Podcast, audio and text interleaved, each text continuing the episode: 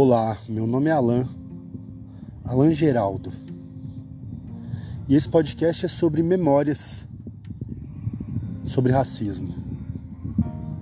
Memórias de momentos racistas. Memórias de momentos onde o racismo estava ali escancarado, lambendo a minha cara, mas eu não conseguia enxergar. Nessa sequência de podcasts eu vou fazer uma narrativa de algumas memórias que depois eu percebi e compreendi o imenso racismo presente naquelas passagens, naquelas vivências. Essa primeira história que eu vou contar, ela talvez seja a minha memória mais antiga de uma situação de um racismo estrutural, cultural, psicológico, institucional.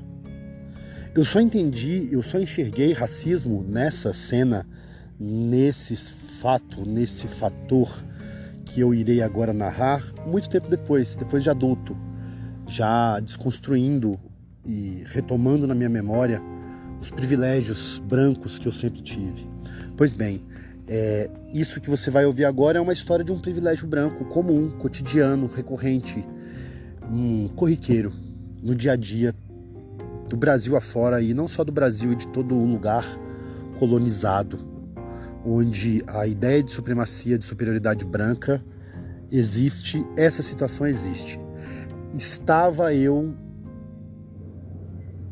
na pré-escola. Essa memória é a memória de uma infância da primeira fase escolar. E eu me lembro da seguinte situação. Havíamos, era uma sala de escola pública de cidade pequena, de cidade bem pequena do interior de Minas Gerais. A tia, a professora, é, os nomes que eu citar nessas narrativas são todos fictícios. A tia Fulaninha, vou chamar de tia Fitinha, a tia Fitinha, nessa sala de aula, era a minha professora da pré-escola era jardim de infância ou pré-escola. Na época, isso devia ser o ano de 91, 91, 92, 93 no máximo. Eu devia ter 6, 7 anos de idade. E eu me lembro que a tia Fitinha me tratava muito bem, com muito carinho, com muito amor. E eu ganhava medalhas. Eu era o, o, aluno primeiro, um dos primeiros a ser alfabetizado. Eu ajudava ela a tomar, né, a fazer lições com os coleguinhas. Eu era sempre tratado com sorrisos e carinhos e afagos.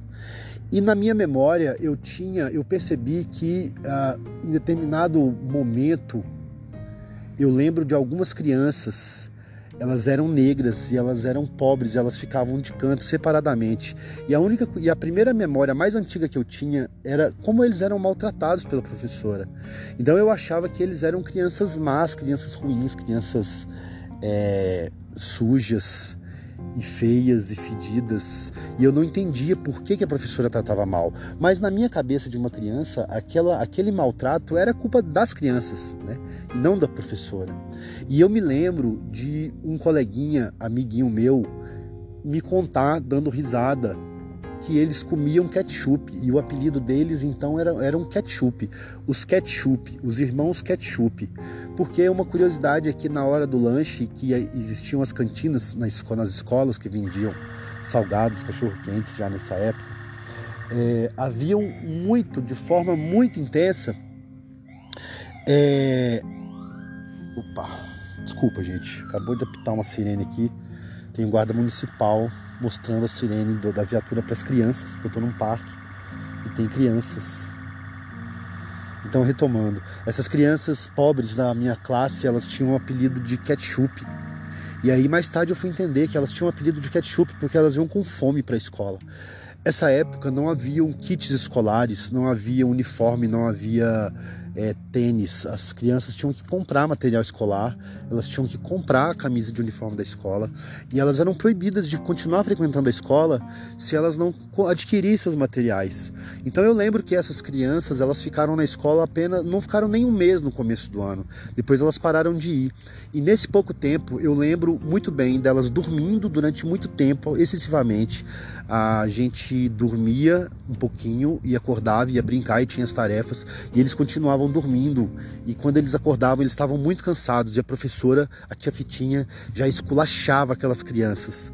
Aquelas crianças, elas eram vítimas de um racismo estrutural, socioeconômico, institucional, psicológico, cultural, brutal, dentro do lugar que devia acolher aquelas crianças. Elas sofriam uma total grosseria da professora.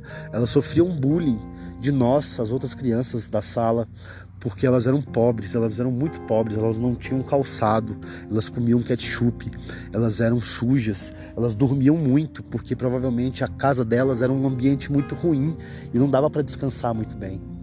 E a gente, as outras crianças, a maioria branca, mesmo as que não eram brancas, mas não tinham aquele nível de pobreza, é, que era a minoria, a maioria eram de crianças brancas, é, com um nível razoável de classe média, média baixa que seja, mas ainda com lar, com comida, com roupa lavada. E aquele número pequeno de crianças que frequentava a escola só no começo do ano via na escola um local de violência, de crueldade, de racismo, de bullying. E aí você multiplica isso para um país inteiro.